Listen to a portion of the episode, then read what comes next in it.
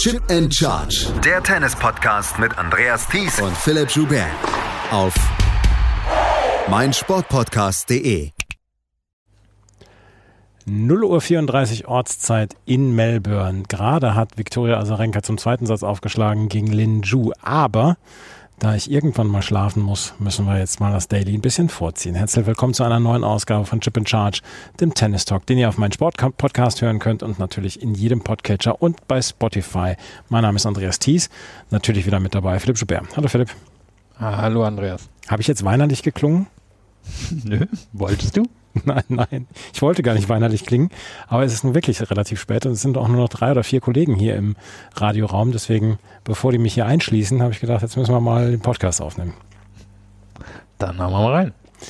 Das Match des Tages, und das ist, glaube ich, ähm, tatsächlich ohne Widerspruch, ist das von Stefanos Tsitsipas und Yannick Sinner gewesen, die heute am frühen Abend natürlich in der Rod Laver Arena angesetzt waren für die Night Session.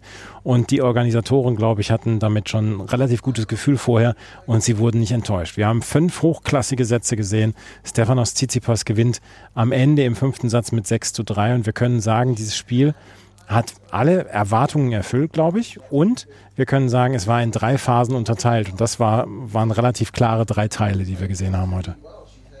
Also nochmal ganz kurz zur Ansetzung, ähm, weil wahrscheinlich die eine oder andere Augenbraue hochgehen wird, weil wir hatten Schwiontek gegen Rybakina, was früher am Tag angesetzt war. Mhm. Und das ist sicherlich das bedeutendste Match des heutigen Tages gewesen, weil das sind nun mal die einzig aktiven Grand Slam-Siegerinnen, die wir im Moment im Wettbewerb haben und die Chance ist vielleicht nicht schlecht, dass eine von beiden, beziehungsweise die Siegerin das Turnier gewinnt, aber von der Qualität her war das hier sicherlich das beste und spannendste Match, was wir gesehen haben und das zeigt sich am Ende auch, wie, wie eng es war. Also ich gucke ja gerade auf die ganze Kolonne an Zahlen und sehe, drei Punkte mehr hat Tsitsipas am Ende gemacht. Bei 305 gespielten Ballwechseln drei Punkte mehr. Das ist, das ist verdammt wenig. Und so eng war das auch. Und es war ein Match aus drei Phasen. Wir hatten die ersten beiden Sätze, die an Tsitsipas gehen und da sah er ehrlicherweise ziemlich unschlagbar aus. Ja. Hat einfach eine solche Dynamik auf den Platz gebracht, dass man sich fragte, wie will hier Sinner überhaupt entscheidende Punkte gewinnen? Wie wollen ja andere Großpunkte gegen Tsitsipas gewinnen, weil er immer auf dem Weg nach vorne war. Und dann hatten wir den Satz 3 und 4, wo Sinner langsam reingekommen ist, wo Sinner daraus ein Duell auf Augenhöhe gemacht hat, wo er ein paar Probleme hatte, seine Chancen zu nutzen. War, das waren irgendwie die Sätze vorher drei von 18. Das hast du sehr nett, das hast du sehr nett umschrieben. Ein paar Probleme hatte seine Chancen zu nutzen. Mhm. drei von 18, drei von 19, Breakballen, irgendwie sowas, aber er hat die beiden Sätze gewonnen. Und der fünfte war dann ehrlicherweise eine ziemliche Machtdemonstration von Tsitsipas. Irgendwie über 90 Prozent erste Aufschläge reinbekommen, Großteil davon gewonnen, Breakbälle erspielt. Sina hat keinen einzigen fünften Satz gehabt. Da war Tsitsipas dann wieder der klar bessere Spieler. Also drei Phasen und zweimal Tsitsipas der bessere Spieler. Ich möchte einmal gerade so ein paar Sachen sagen, die mir noch aufgefallen sind. Also diese ersten beiden Sätze äh, bin ich absolut deiner Meinung. Stefanos Tsitsipas sah fast unschlagbar aus wie er mit seiner Vorhand Druck erzeugen konnte. Ich habe die ersten anderthalb Sätze habe ich im Stadion gesehen und wie gut und wie satt er den Ball im Schläger hatte. Das, das, heißt, das hört man ja auch, wie selbstbewusst er dort gespielt hat. Das war bemerkenswert und das ist etwas, was wir letztes Jahr nicht unbedingt immer gesehen haben, wo er dann auch immer so ein bisschen mit sich gehadert hat. Aber hier in Australien scheint, scheint er einen Schalter umgelegt zu haben und scheint er dann ja auch sich nochmal ein bisschen wohler zu fühlen. Dritter und vierter Satz ist mir dann auch aufgefallen und das wurde dann auch durch Zahlen hinterlegt, dass Yannick Sinner deutlich mehr mehr auf die Rückhand von Stefanos Tsitsipas gegangen ist. Und das ist, auch wenn es der schönere Schlag ist, die einhändige Rückhand, ist der verwundbare Schlag bei Stefanos Tsitsipas, meiner Meinung nach. Und dann im fünften Satz gab es bei mir, gab es für mich so ein, zwei Phasen, wo ich gedacht habe, Yannick Sinner nur im Overhitting gewesen. Also die Vorhand wollte er durchziehen und die ging immer einen halben Meter zu weit. Und dadurch hat Tsitsipas dann auch das Break gemacht und dann am Ende dieses Break transportieren können zum 6 zu 3. Ähm, wie Tsitsipas in diesen ersten beiden Sätzen gespielt hat, das war fast unspielbar, meiner Meinung nach. Und im fünften Satz, wie er sich dann zusammengerissen hat, wie er dann wirklich das Heft wieder an sich reißen konnte, da kann ich nur den Hut vorziehen. Das war für mich, war das eine wirklich hervorragende Leistung vom Griechen.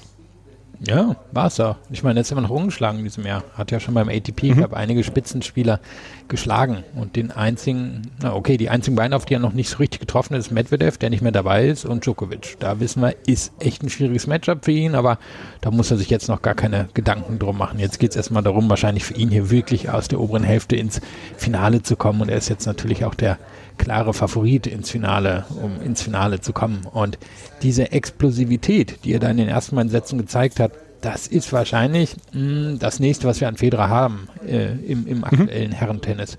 Einfach dadurch, wie er in den Ball reingeht, äh, wie er den Aufschlag nutzt, um sich die Vorhand vorzubereiten, wie er seine Rückhand in solchen Ballwechseln zu umschiffen weiß, den Topspin, den er in die Vorhand reinbekommt ähm, und wie nah er den vor allem dann auch hinten an die Linie bekommt, den er ja auch nicht nur Cross spielt, den, den kann er wirklich überall auf den Platz setzen und wie er das dann am Netz abschließt. Das ist einfach 1A Tennis und es gibt halt Wege, ihn da rauszubekommen und das ist es. Möglichst gut versuchen, auf seine Rückhand zu gehen, wie Sinner in den Sätzen 3 und 4 gemacht hat, weil der Slice, den er da probiert, naja, der ist einfach nicht gut genug. Also der, der ist schon respektabel, aber eben auch nicht mehr. Und Sinner hat halt einen richtig ordentlich harten Drive. Der nimmt dann die flachen Bälle von Sinner, äh, von Tsitsipas und zieht die einfach durch. Und da hat Tsitsipas dann wirklich federn lassen müssen und da hat ihn auch dann nur sein Aufschlag gerettet, weil was, was sollte er da mhm. groß machen? Und der fünfte Satz, du hast angesprochen, die ersten zwei, drei Punkte, die waren ja auch Fehler von Sinner schon drin, wo man dachte, uiuiui, kommt er jetzt aus dem Rhythmus raus und dann hat ihn Tsitsipas nie richtig in den Rhythmus reingelassen und es war jetzt von der Qualität her wahrscheinlich der schwächste der fünf Sätze, aber es war dann ehrlicherweise eben auch da, wo sich Spitzenspieler von denen eine Klasse darunter unterscheiden. Und das ist ja noch der Unterschied. Ich meine, Sinners Bilanz, was war es jetzt? 1 zu 16 gegen 1 zu 16, ja. Mhm. Das ist nicht gut genug. Und Tsitsipas ist ein Vielspieler, deswegen ist er auch so weiter oben, aber er ist eben auch, wenn er in Topform ist, einer der drei, vier besten Spieler der Welt. Und das hat man dann heute im fünften Satz gesehen ich möchte einmal noch gerade darauf zu sprechen kommen, diese Geschichte mit äh, dem Slice, mit der Slice-Rückhand von Tsitsipas. Die und die Stops zwischendurch. Da habe ich immer das Gefühl, da fällt ihm nichts mehr ein. Da weiß er nicht mehr, wie er die Rallye fortsetzen soll. Er weiß, dass er in der Rückhand verwundbar ist und dass er vielleicht in so einer Rückhand-Rallye dann der zweitbeste Spieler ist in so einem Ballwechsel. Ja, und dann versucht er irgendwas und das gelingt ihm nicht. Wie viele Stops er heute ins Netz gesetzt hat, das war schon atemberaubend. Und wie viel gute Stops im Gegensatz Sinne hat. Ja. Also in, in, in den Sätzen 3 und 4, weil Tsitsipas dann eben auch irgendwann hin nach hinten gedrängt wurde, weil er von dort hinten dann verteidigen wollte. Und da ist die Rückhand dann zum Beispiel nicht gut genug, um wirklich von hinter der Grundlinie zu verteidigen. Und dann hat er ihn halt immer wieder mit Stopbällen Schachmatt gesetzt. Und bei Tsitsipas war es wirklich Verzweiflung, es hat so ein bisschen an den jungen Djokovic erinnert, der damals auch noch nicht so gut bei Stopbällen war, wie es heute ist. Und der dann auch ein ums andere Mal solche Bälle halt vors Netz oder ins Netz gesetzt hat. Und ja, das das wird sich nur umschiffen lassen, wenn er irgendwann auf der Rückhand besser wird und wahrscheinlich, wenn er irgendwann aufhört, zu viel Slice zu nutzen und einfach durchzuziehen. Nur ist das natürlich ordentlich Risiko. Da wird er mehr Fehler machen, als er auf der Vorhand gewohnt ist und das will er wahrscheinlich vermeiden. Halten wir fest, die einhändige Rückhand sieht wirklich schön aus insgesamt, auch bei allen Spielern. Aber sie kann auch, sie hat das größere Risiko zu zerbröseln. Ja, sie ist halt ein bisschen aus der Zeit gefallen, das muss man sagen. Also es gibt Spieler, wo sie passt und bei CC passt, passt sie ja auch, weil sie eben an sich mehr Variabilität und auch in der Abwehr viel nutzt. Aber bei den allermeisten Spielern ist sie, ja, ist sie aus der Zeit gefallen. Die, die Zeiten der zweihändigen Rückhand, die, ja, in denen leben wir halt. Stefanos Tsitsipas steht im Viertelfinale und Yannick Sinner war in der Pressekonferenz und er war sehr kurz angebunden. Das Allerschönste ist allerdings, dass er auch zwei Antworten auf Deutsch gegeben hat, weil nämlich ein ähm, Südtiroler Blatt dort auch ist, beziehungsweise lässt dort immer O-Töne einbringen. Und wir wollen doch mal Südtirolerisch hier anbieten in diesem Podcast. Das haben wir noch nie gemacht, beziehungsweise bei der Challenger Corner hatten wir Yannick Sinner schon mal. Aber hier können wir dann nochmal gerade sagen, ähm, Yannick Sinner zu seinem Fazit, beziehungsweise äh, ja, das Fazit äh, zu diesem Spiel. Ja, sicherlich war es ein schweres Spiel. Ich meine, ich glaube, probiert das Richtige zu zitieren. Die ersten zwei Sätze haben relativ gut gespielt und im fünften ist es halt ein bisschen Play gegangen. Äh, man nicht so viel gut serviert und das Momentum ist ein bisschen in seine Richtung gerutscht, aber so passiert. Und jetzt hören wir nochmal rein, was Sinner denn sagt, ob er was Positives aus diesem Match ziehen kann. Es war kurz nach der PK, äh, kurz nach dem Match, deswegen so richtig viel Positives kann er nicht ziehen. Ja, sicherlich sind positive Sachen. Ich meine, letztes Jahr in drei Sätzen klar verloren, letztes Jahr in fünf Sätzen. Wie gesagt, ich habe äh, viel besser gespielt als letztes Jahr und auch physisch. Ich glaube, hat man gesehen, dass, äh, dass er gut war und ja, wie gesagt, ist einfach ein bisschen Black gegangen. Er war extrem kurz angebunden nach diesem Match. Ja, verstehst du ihn? Ja, ja. Das Ja, ist für mich kein okay. Problem. Hast du ihn verstanden? Hast du ihn nicht verstanden? Doch, doch. Aber ich war auch äh, ein Jahrzehnt mit einer Schweizerin verheiratet und länger mit einer Österreicherin zusammen. Von daher, das klingt schon vertraut für, für mein Ohr, aber er tendiert manchmal dazu, ein bisschen zu nuscheln, finde ich. Und ähm, du hast gesagt, es war kurz am Match, er war natürlich enttäuscht. Ist jetzt für ihn auch klar ein Fortschritt. Er hat hier letztes Jahr ganz klar in drei Sätzen gegen Tsitsipas verloren. Aber er verliert eben auch die großen Matches. Er hat ähm, gegen Djokovic in Wimbledon in fünf verloren, er hat gegen Alcaraz bei News Open in fünf verloren, hat die wieder in fünf verloren. Und daran misst sich, misst sich halt seine Karriere. Es sei denn, der holt jetzt ein paar, paar Masters-Titel in den nächsten Monaten. Ansonsten geht es bei ihm halt um die Grand Slam-Titel und da ist das sicherlich für ihn eine große Enttäuschung. Stefanos Tsitsipas steht im Viertelfinale und er hat hier ein ganz großes Ausrufezeichen gesetzt. Und da können wir dann jetzt mal sagen, er trifft auf einen Spieler, wo man vielleicht vorher sagen würde, naja, den muss er im Griff haben. Aber Jerzy Lehecka hat sich hier in diesem Turnier bislang als sehr, sehr starker Gegner erwiesen. Und er hat heute die große Überraschung geschafft und Felix Auger-Aliassime besiegt. 4 zu 6, 6 zu 3, 7 zu 6, 7 zu 6 heißt es am Ende für Lehecka, der hier nervenstark gespielt hat, der ja auch beim ATP Cup zum Beispiel schon Alexander Zverev besiegt hat und auch Borna Coric und jetzt hier Felix Auger-Aliassime besiegt hat. Und man muss allerdings auch zu dieser Geschichte erwähnen, Felix Auger-Aliassime wirkte, und das wirkt vielleicht ein bisschen hart und das Wort ist vielleicht ein bisschen hart, aber wirkte teilweise hilflos. Und das sieht man noch zu häufig bei Auger-Aliassime. Übrigens noch ganz kurz bei Lehechka, der stand auch im Finale der Next Gen Finals. Ja. Also der nächste, der von da irgendwie ansetzt, den guten Australian Open, hatten wir in der Vergangenheit einige Male. Also Tsitsipas war darunter, Zverev war darunter, ähm, wie hieß unser Südkoreaner? Oh, ich Chong? vergessen. Ja, genau. Also wir haben es einige Male gesehen und jetzt bei Lehechka, Entschuldigung, trotzdem ist die Geschichte natürlich irgendwo Uge Aliassim, du hast es gesagt, am Ende waren es 15 Punkte mehr für Lehechka und Uge Aliassim hat die kurzen Punkte gewonnen mit, mit plus 9, aber hat dann wirklich bei allem ab 5 ähm, ab fünf Schlägen mit minus 24 wirklich eine ziemliche Klatsche kassiert. Und ich glaube, die lässt sich auf zwei, drei Sachen zurückführen. Das eine ist, dass Lehechka eine extrem gute Rückhand hat und ähm, die auch wirklich in der Lage war, die Crossballwechsel gegen Oje Alessim zu beherrschen, weil die Rückhand von Oje Alessim ist nicht gut genug. Dann war es so, dass Lehechka genug an Variabilität, auch Kreativität mitgebracht hat, auch Zähigkeit in den langen Ballwechseln, als dass Oje Aliassim das Gefühl hatte, dass er reingezwungen wird in, naja, in daran Punkte entscheiden zu müssen und da sind dann diese Fehler passiert und da geht ihm dann eben auch diese, diese Kreativität ab, die wir immer wieder bemangeln, bemängeln. Es ist mechanisch bei Oje Aliassim und wenn es über die kurzen Ballwechsel geht, ja klar, dann hilft das mechanische Aufschlag, erster Schlag nach dem nach dem Aufschlag oder erster Schlag nach dem Return, da, da kann er so seine Muster durchziehen. Und da ist er wirklich Top 5 in der Welt, wenn nicht besser. Aber im Moment in den Ballwechseln, wenn er da nicht das Gefühl hat, dass er das kontrollieren kann, wie auf dem Hallenboden oder gegen bestimmte Art von Spielern, dann zieht er im Moment häufiger den kürzeren. Und hier auch gegen Lehechka. Und das kann natürlich eigentlich nicht der Anspruch von Ogier Lessim sein. Das kann er überhaupt nicht. Das ist uninspiriert, wie er zwischendurch spielt.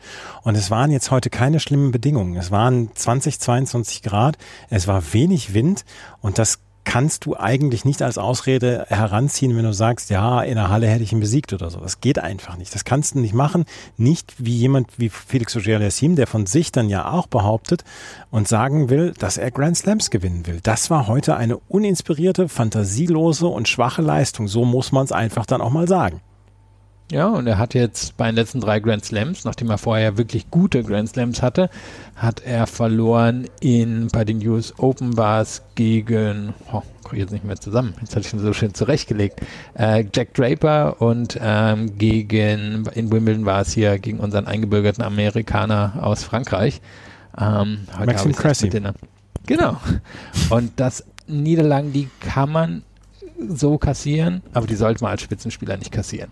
Und Lehetschka, klar, der wird in der Weltrangliste nach oben gehen und ähm, gibt auch Leute, die ihn tippen, dass er schon weit, weit kommen kann. Und wenn man sich so ein Match wie heute anguckt, dann sieht man, was am Potenzial in ihm drin steckt.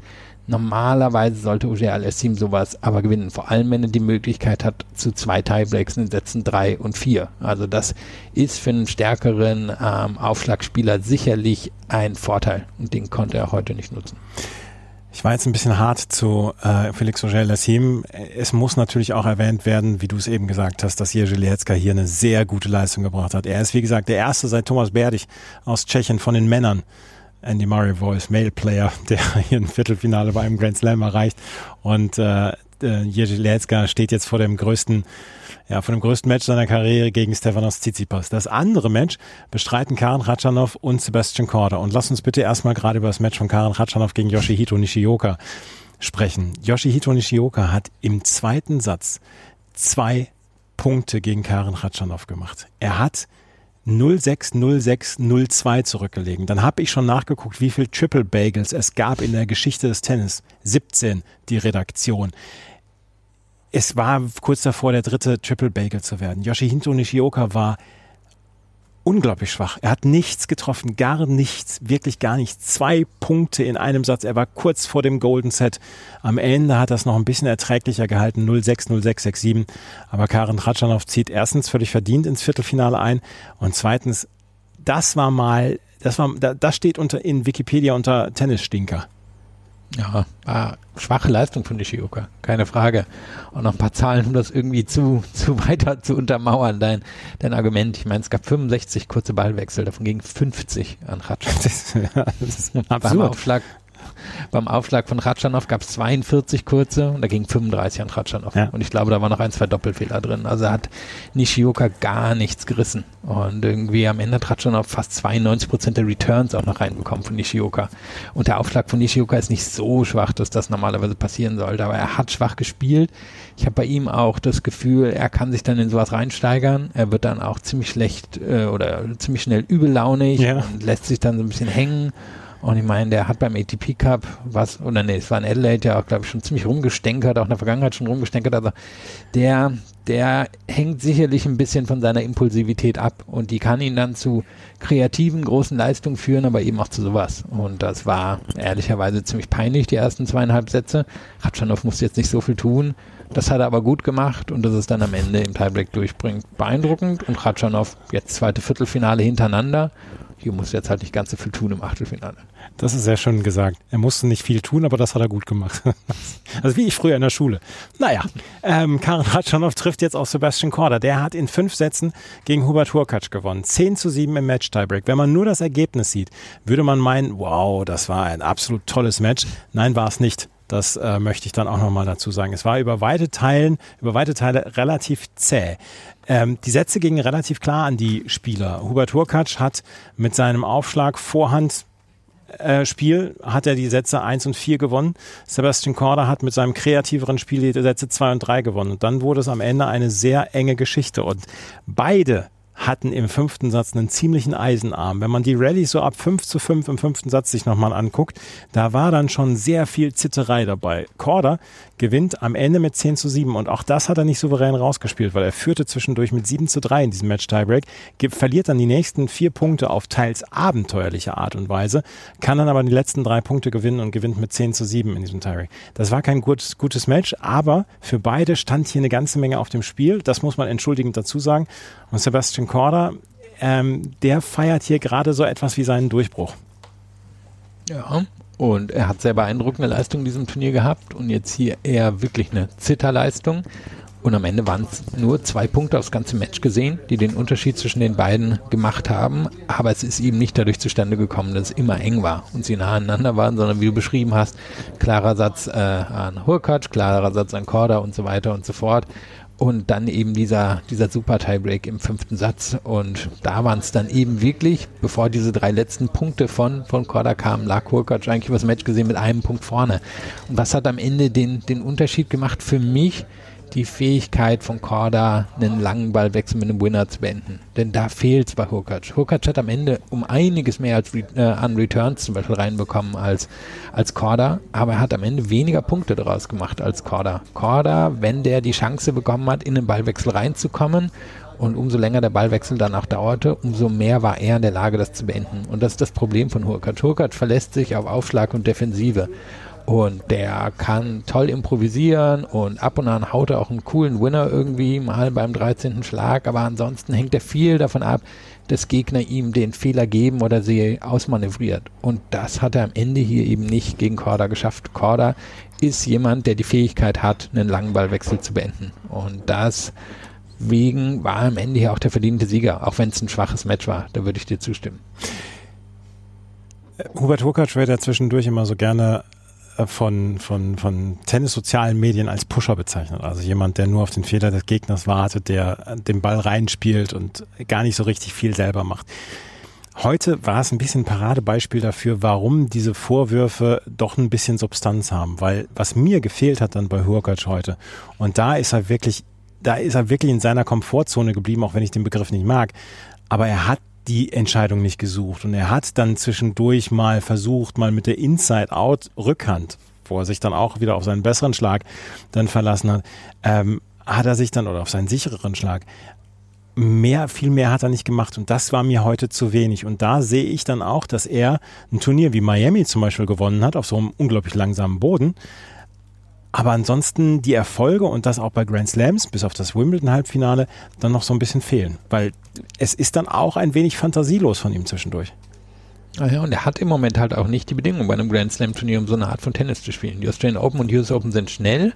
Sand ist nicht sein Belag. Klar, auf dem Rasen kann es klappen. Aber da sind wahrscheinlich vier bis sechs Spieler, die einfach besser sind als er. Da müsste er also hoffen, dass die irgendwie aus dem Turnier verschwinden, damit er dort den Titel holen kann. Und das gelingt ihm im Moment nicht.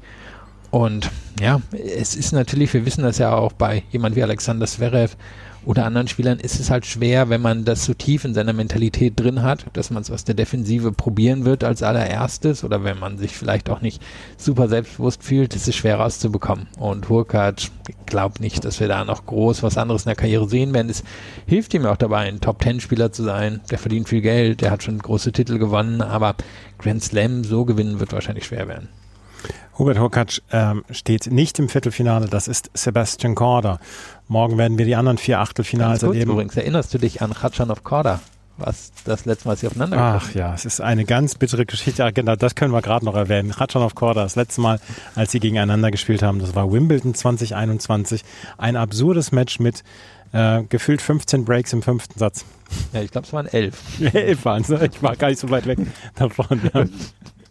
Also wirklich ähm, beide, die den Aufschlag überhaupt nicht durchbekommen haben. Und wir, wir können gespannt sein. Es ist eine Riesenchance für beide hier. Ja. Ratschanow ähm, stand zwar Halbfinale US Open, aber hier, hier nochmal Halbfinale, dann ja, wahrscheinlich mit einer soliden Chance, wer auch immer kommt.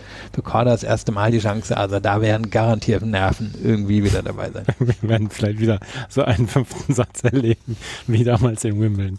Wenn wir uns gleich wieder hören, dann werden wir über die Frauen sprechen. Und da hat es heute, da ist heute aber mal mit dem Eisenbesen durchgefegt worden im Achtelfinale. Iga Swiatek und Coco Gauff sind beide ausgeschieden. Wie das passieren konnte, darüber sprechen wir gleich hier bei Chip in Charge und unserem Update zum Sonntag bei den Australian Open.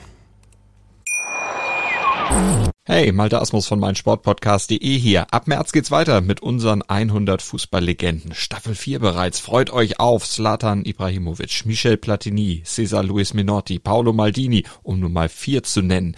Und bis wir mit der vierten Staffel kommen, hört doch einfach noch mal rein in die bisherigen drei Staffeln. Ronaldinho, Sepp Meyer, Gary Lineker, Lothar Matthäus und viele weitere warten da auf euch. 100 Fußballlegenden. Jetzt. Überall, wo es Podcasts gibt. Iga Swiatek gegen Elena Rybakina. Wir haben es vorhin gesagt, es war wahrscheinlich das bedeutendste Match des heutigen Tages, weil zwei amtierende Grand Slam-Siegerinnen trafen dort aufeinander. Elena Rybakina, bei dem jeder es vergessen hat, dass sie mal Grand Slam-Siegerin geworden ist im letzten Jahr, weil sie musste ihre erste Runde zum Beispiel auf Platz 13 absolvieren, was ein klein wenig respektlos ist. Ich glaube, das können wir wirklich so sagen. Eine amtierende Grand Slam-Siegerin auf einem der kleineren Nebenplätze. Und Iga Swiatek, die seit letzten Jahr im März die unangefochtene Nummer 1 der Weltrangliste ist. Elena Rybakina hat dieses Match gewonnen mit 6 zu 4 und 6 zu 4 und ich war sehr beeindruckt von ihrem Spiel heute, weil sie hat mit dem Aufschlag von Iga Swiatek, mit vor allen Dingen mit dem zweiten Aufschlag gemacht, was sie wollte. Sie ist als erste in die Offensive gegangen, hat Iga Swiatek immer wieder unter Druck gesetzt, hat ihr überhaupt keine Möglichkeit gegeben, ihr eigenes Spiel aufzusetzen und hat dann auch beim eigenen Aufschlag kaum federn gelassen. 6 zu 4, 6 zu 4. Das war eine brillante Leistung von Elena Rybakina. Iga Swiatek vielleicht nicht so gut, wie sie spielen kann. Aber ich möchte hier nichts an dieser Leistung von Elena Rybakina schmälern. Ja, sehr surf-dominiertes Match, was an die bessere Aufschlagspielerin hier gegangen ist. Und es war halt so ein bisschen versteckt, weil es eben Nachmittag passiert ist. Und wir können absolut die Wette eingehen, wer das Herrenäquivalent eingetreten, einer, der das letzte Jahr dominiert hat gegen den Wimbledon-Sieger. Wir hätten es in der Night Session gesehen, da kann man ganz schwer von ausgehen. Mhm. Ähm, und das wäre auch spannend gewesen, was wäre hier bei anderen Bedingungen passiert, weil die waren, glaube ich, schon dafür bereitet, dass Ribakina hier eine, eine richtig gute Chance hat. Und dieses Surf-Dominierte hat sich wirklich an allen Ecken und Enden des Matches gezeigt. Am Ende hatten wir hier irgendwie knapp vier Prozent der Punkte, die, die länger als neun äh, Schläge waren. Das sieht man extrem selten im Tennis, zumindest außerhalb von Wimbledon. Das heißt, Rybakina hat das ziehen können auf die Art von Ballwechsel, die sie wollten. Und das waren die ersten vier Schläge. Also Aufschlag, Return, beide heute sehr gut oder der erste Schlag dann jeweils nach dem Return oder nach dem Aufschlag. Und da hat sie unglaublich viele Punkte gemacht. Und vor allem hat sie beim eigenen Aufschlag komplett dominiert. Ähm, sie hat am Ende, also auf ihrem Aufschlag wurden 35 kurze Punkte gespielt, die hat sie 27 zu 8 gewonnen, bei Schwiontek war es 20 zu 14. Schwiontek musste also hart arbeiten, um diese kurzen Punkte für sich zu gestalten sie hat es ja auch nachher gesagt, der Aufschlag war nicht gut genug und der von Rübecker ist heute halt mal ordentlich durchgeschwungen. Und zeitgleich hat sie halt einen richtig guten Return-Tag erwischt. Und so war es wirklich ein Match, was darin entschieden wurde. Also der Großteil der Entscheidung ist in den kurzen Punkten gefallen. Der ist nicht in den Ballwechseln gefallen, gab ganz wenige lange, hatte ich angesprochen, nur vier Prozent, gab auch relativ wenige, die, die eben so, so mal konstruierte Punkte waren, sondern es kam drauf an, wer, wer setzt den First Strike? Wer ist in der Lage, hier mit Power die Gegnerin zu überwältigen. Und mehr Power hat Rybakina, das ist klar. Aber Schwiontek hat mehr beim Aufschlag gewackelt, als wir das von ihr kennen. Ähm, die Bedingungen lagen sicherlich auch eher Rybakina. Und zwar eine ziemliche Ansage. Also war, wenn man es wahrscheinlich im Kontext jetzt eine der besten Leistungen, die wir hier bei den Australian Open mhm. gesehen haben. Sie war halt nicht super spektakulär, weil nicht ganz viele lange Ballwechsel und Ausmanövrieren, sondern es war einfach ein ich konzentriere mich auf die eine Sache, die ich heute überragend machen muss. Aufschlag hat sie gemacht, hat sie durchgezogen, hat Schwiontek hier ganz klar und verdient vom Court geschickt. Das war First Strike Tennis at its best von Elena Rybakina. Wir hören mal rein in die Pressekonferenz von Iga Swiatek. Erstmal ihr Fazit, was sie da gezogen hat.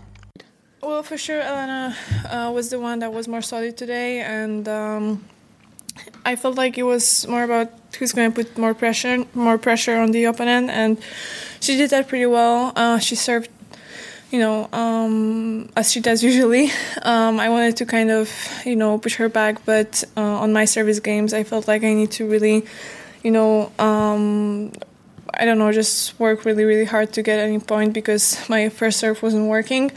So um, yeah, so it was just tough, but for sure I need to work on my, I don't know, kind of mindset um, and fight a little bit more as I did last season. So uh, for sure I'm to take take time uh, right now to kind of reset.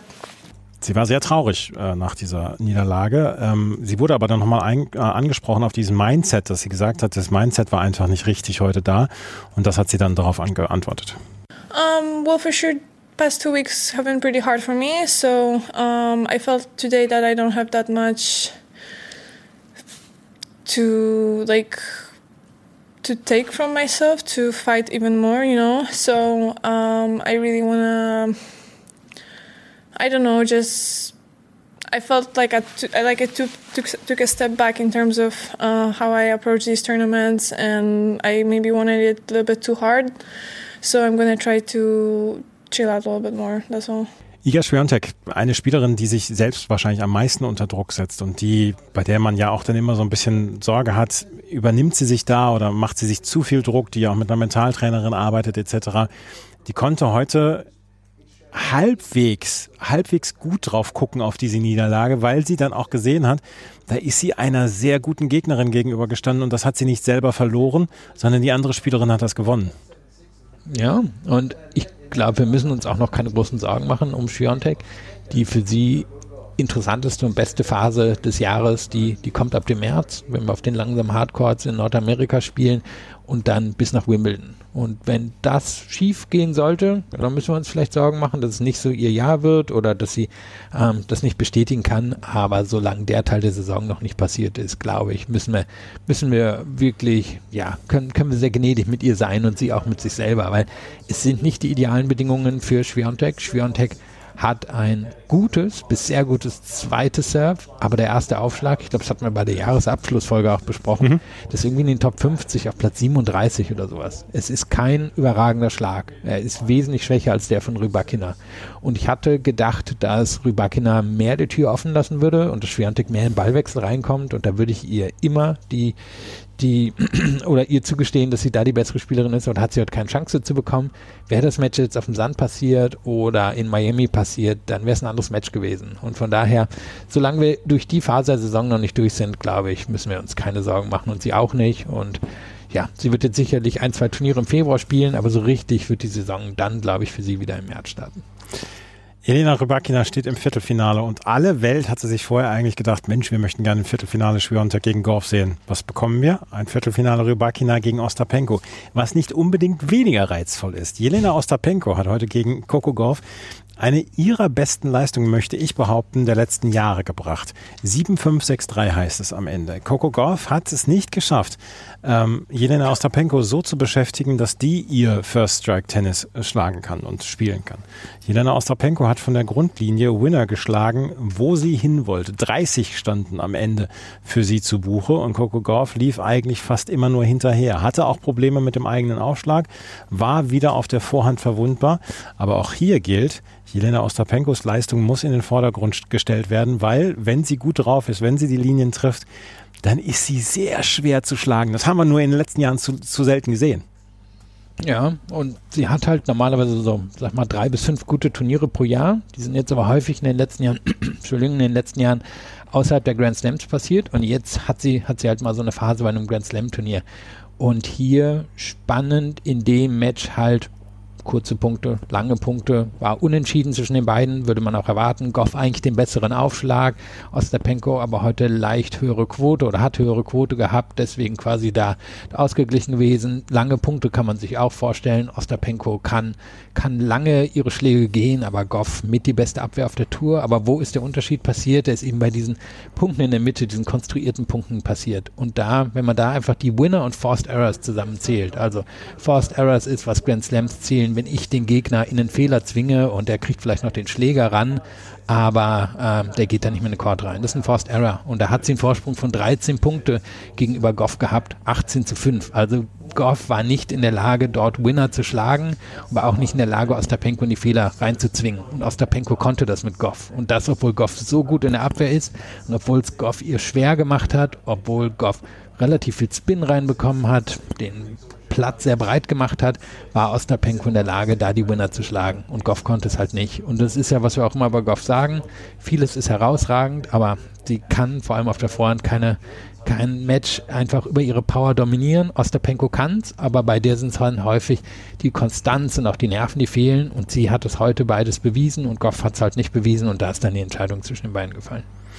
Jelena Ostapenko hat ihr Leben und ihre und ihr Spiel heute sehr genossen. Hinterher wurde sie in der Pressekonferenz gefragt, ob sie ähm, dem Hawkeye traut und hat sie gesagt, in den wichtigen Punkten natürlich nicht. Und äh, sie war dann schon auch wieder relativ bossy heute dann unterwegs, auch im Spiel. Und auch das will ich ihr natürlich nicht vorwerfen, das ist alles in Ordnung. Ähm, aber man merkt dann schon, wenn sie gut drauf ist, wenn sie äh, motiviert ist, dass dann wirklich einiges geht und es ging heute. Und Coco Gauff war hinterher extrem traurig bei der Pressekonferenz. Waren, wurden ein paar Tränen vergossen, weil sie, glaube ich, auch gesehen hat, welche Chance sie hier hatte dann. Aber, und weil sie wahrscheinlich auch andere Erwartungen an sich hat, aber Ostapenko, an der war heute kein Vorbeikommen. Wir erleben Elena Rybakina gegen Elena Ostapenko und das könnte eine ordentliche Hauerei werden. Bin auch gespannt drauf. Und um nochmal an Ostapenko irgendwie anzuschließen, die, die stelle ich mir ja später einfach vor, die wird irgendein großes Haus haben und einmal in der Woche irgendeinen großen Empfang geben und ihre Wendeltreppe da runterkommen mit Mikro und ihren geilen Kleidern, die sich da immer irgendwie selber schneidert und das, so wird die ihr Leben leben, ja, völlig zu Recht. Ja, die bringt ja auch wirklich was ins Tennis rein. Es gibt so viele nette Menschen ähm, und freundliche Menschen im Tennis und das nimmt sie nicht für sich in Anspruch und warum auch. Sie, sie hat damit ja Erfolg und sie gegen Rybakina ist ja nun wirklich ein absolutes Gegenteil, was die Mentalität angeht. Also Rybakina so ruhig, zieht ihr Ding durch. Ostapenko lässt uns alle daran teilhaben, was sie gerade in dem Match braucht, was sie will, was passiert und es wird natürlich ein bisschen davon abhängen, kann Ostapenko genug erste Aufschläge reinbekommen, weil wenn sie da eine schwache Quote hat, dann wird Rybakina sie wahrscheinlich ziemlich abziehen. Aber wenn sie die reinbekommt, dann könnten wir hier wirklich ein ziemlich gutes Hard-Hitterinnen-Duell über drei Sätze bekommen. Eins muss ich noch erzählen, gerade Caroline Bosniaki hatte im Kommentar heute gesagt, sie hätte einmal mit ähm, Jelena Ostapenko trainiert und Zitat, sagen wir es so, wir haben danach nicht mehr zusammen trainiert. Kannst du mir vorstellen. Das ist schon wieder alles viel zu lustig. Ostapenko gegen Rybakina, das erste Viertelfinale. Das zweite Viertelfinale, da steht eine Teilnehmerin schon fest. Die andere, Viktoria Azarenka und Lin Ju, gehen wahrscheinlich gleich in einen dritten Satz. Jessica Pegula gewinnt heute gegen Barbora Krejcikova 7 zu 5 und 6 zu 2. Und das ist so ein bisschen unter der Wahrnehmungsgrenze verlaufen, dieses Match, weil parallel gute Matches liefen und weil man auch dazu sagen muss, oder ich möchte das erstmal dazu sagen, weil die beiden Spielstile sich sehr gleichen und sehr wenig Feuerwerk verursachen, möchte ich sagen. Pegula und Krajcikova, meine ich, haben eine ähnliche Spielweise, verstehen das, was sie machen und verstehen und können das Tennis, was sie spielen, können sie verdammt gut. Krajcikova hat einen Grand Slam damit gewonnen, Einzel Grand Slam, hat Doppel Grand Slams gewonnen. Pegula ist auch ganz nah dran, einen Grand Slam zu gewinnen. So richtig den, so richtig hinterm Ofen hat es kaum jemanden hervorgelockt. Und Jessica Pegula hat das, was beide sehr gut können, einfach heute besser gemacht mit 7 zu 5 und 6 zu 2 dann am Ende gewonnen und steht im Viertelfinale. Bin ich zu ja, streng? Nö, wahrscheinlich nicht. Also, ähm, Krajcikova, also ich glaube, eine Zahl erzählt uns hier auch wieder was, was, und ich hole ja gern Zahlen raus, aber Zahl erzählt uns hier gerne oder erzählt uns hier wieder, was passiert ist. Wenn wir auf den dritten und vierten Schlag gucken, also auch wieder, was ist meine Antwort auf den Return der Gegnerin oder was, was passiert dann in dem vierten Schlag? Und wenn wir uns da angucken, dann hat Krajcikova, da, wenn ich jetzt richtig gezählt habe, 19, 19 Fehler gemacht. Das heißt, die wollte relativ früh die Punkte entscheiden, weil sie sich offensichtlich nicht getraut oder nicht zugetraut hat, da die Ballwechsel zu gewinnen. Und Pegula hat da gerade mal sieben, sieben Fehler gemacht. Ähm, die hat sich also nicht so unter Druck gesehen, dort wirklich schon alles zu probieren. Und Krajcikova gibt auch eine, eine, ja, einen Ballwechsel, der das gut unterstreicht. Der Satzball im ersten Satz für Pegula. Ähm, Krajcikova setzt in dem Ballwechsel locker zwei oder drei Schläge, die gegen wahrscheinlich 95 Prozent der Gegnerinnen Winner sind. Die kratzt Pegula raus und am Ende der ja, ziemlich langer Ballwechsel, Pegula mit einer Vorhand direkt auf die Linie. Und das ist das Ding. Krajcikova wollte hier zu viel. Sie wollte außerhalb dessen spielen, was ihr eigentlich liegt, weil sie das Gefühl hatte, dass sie es muss, weil Pegula besser in Form ist. Und daran hat sich dann halt die Zähne ausgebissen. Und Pegula musste nicht aus dem raus, was sie halt besonders gut kann.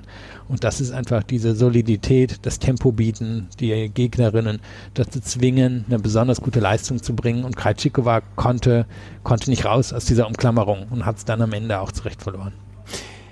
Jessica Pegula kann ihre Gegnerinnen einfach komplett aussitzen. Ja, weil sie, weil sie eben stets so ein hohes Niveau bringt. Und jetzt ist es mit das höchste Niveau wahrscheinlich, was noch im Turnier verblieben ist, dadurch, dass Schwiontek weg ist. Und jetzt wird es ja spannend. Ist das jetzt eine Drucksituation für Gula? Weil egal, wer jetzt in dem anderen Match durchkommt, sie ist da die Favoritin. Sie wäre wahrscheinlich mindestens ebenbürtig mit Rybakina oder Ostapenko im Halbfinale. Und im Finale müssen wir erstmal gucken, wer von unten kommt. Also jetzt sind wir in einem ganz anderen Turnier, als wir es vor zwölf Stunden oder vor 24 Stunden gewesen sind. Liga Schwerontek und Kokokov sind draußen und ähm, in der unteren Hälfte äh, nehmen sich die Favoritinnen dann auch noch selber raus. Arina Sabalenka und Belinda Bencic morgen zum Beispiel.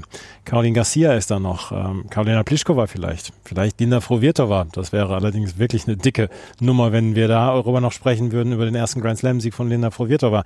Aber wir werden es sehen und wie gesagt, das, das Turnier, das Draw hat sich geöffnet. Ach, ist das schön, das immer mal wieder sagen zu können.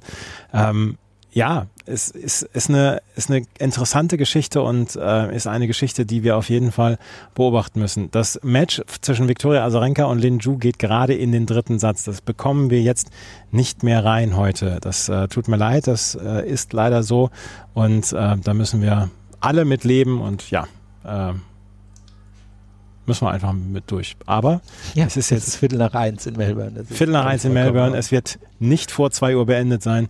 Ich habe übrigens heute mit Richard Haig zusammen in der, in der Medienkantine oder in der Kantine für alle zusammen gegessen, zusammen Abend gegessen mit dem Schiedsrichter. Ne? Und wir sind beide hier noch. Ach, von da. dem Match jetzt? Ja. Aha, okay. Ne? Ja, gucken wir auf das morgige Programm. Jetzt habe ich mich ein bisschen verquatscht. Gucken wir auf das morgige Programm. Da werden wir nämlich um 11 Uhr Sabalenka gegen Benčić sehen. Ich habe ja den Verdacht, dass diese 11 Uhr Ansetzungen dann für den amerikanischen Markt sind. Das ist nämlich 19 Uhr äh, amerikanischer Zeit. Muss man so sehen. Also wüsste nicht, warum es sonst gemacht wird. Ähm, könnte ein Höhepunkt werden, hängt von den ersten Aufschlägen der beiden ab. Wer da den besseren Tag hat, der gewinnt höchstwahrscheinlich das Match. Und da habe ich im Moment eher das Gefühl, dass Sabalenka wahrscheinlich den besseren Tag erwischt. Aber Bencic ist es wirklich zuzutrauen, hier Sabalenka rauszunehmen. Und dann, dann ist es hier nochmal weit aufgestoßen, weil ich denke, die meisten, die Schwiontek nicht als Favoritin für den Titel gesehen haben, haben Sabalenka nach dem Jahresstart und ihrem guten Jahresendturnier als Favoritin Nummer eins gesehen. Aber für sie hat sich das Turnier geändert. Denn jetzt ist sie, ist sie hier Co-Favoritin oder eine von drei Favoritinnen auf den Titel und das war sie nicht mit Schwiontek im Feld drin. Magda Linette gegen Caroline Garcia danach und dann Andrei Rublev gegen Holger Rune und abends dann Alex de Menor gegen Novak Djokovic, der Oberschenkel der Nation, beziehungsweise der Australian Open. Auch morgen werden wir wieder einen Blick drauf werfen. Roberto Bautista gut gegen Tommy Paul morgen in der Margaret Court Arena, nicht vor 6 Uhr deutscher Zeit. Dann Ben Shelton gegen JJ Wolf in der John Kane Arena, nicht vor 4 Uhr. Und äh, Karolina Pliskova gegen Zhang Zhuai nicht vor 3 Uhr in der Kia Arena. Es ist morgen so ein bisschen aufgeteilt auf den vier großen Plätzen. Und morgen, äh, ja, machen wir morgen einen Podcast oder nicht? Nee, ich bin auf der Arbeit, aber ich glaube, du machst äh, hast mir gerade zumindest schon erzählt, dass du ein paar Sachen hast. Eine Nachtwache wird es morgen geben. Ich habe nämlich an diesem Wochenende mit Dietler von Arnim gesprochen, dem DTB-Präsidenten. Wir haben über das Abschneiden der deutschen Profis gesprochen und wir haben über seine Kandidatur für zum ITF-Präsidenten gesprochen, ähm, die nämlich im September ansteht. Die ähm, nächste Wahl in Cancun und dort hat er sich zur Wahl gestellt und möchte Dave Haggerty ablösen. Darüber haben wir gesprochen, das wird es morgen in der Nachtwache geben, zusammen mit den ersten Ergebnissen. Da werden wahrscheinlich nur zwei oder drei Matches mit dabei sein. Aber wenn euch das gefällt, was wir hier machen, freuen wir uns natürlich über Bewertungen und Rezensionen auf iTunes und auf Spotify. Wie immer, folgt uns gerne bei Instagram und bei Twitter und ansonsten können wir nur sagen, vielen Dank fürs Zuhören. Bis zum nächsten Mal. Auf Wiederhören. Chip and Charge. Der Tennis-Podcast mit Andreas Thies und Philipp Joubert. Auf meinsportpodcast.de. Wie baut man eine harmonische Beziehung zu seinem Hund auf? Puh, gar nicht so leicht. Und deshalb frage ich nach, wie es anderen Hundeeltern gelingt, beziehungsweise wie die daran arbeiten. Bei Iswas Dog reden wir dann drüber. Alle 14 Tage neu mit mir, Malte Asmus und unserer Expertin für eine harmonische Mensch-Hund-Beziehung, Melanie Lippisch. Ist was, Dog? Mit Malte Asmus. Überall, wo es Podcasts gibt.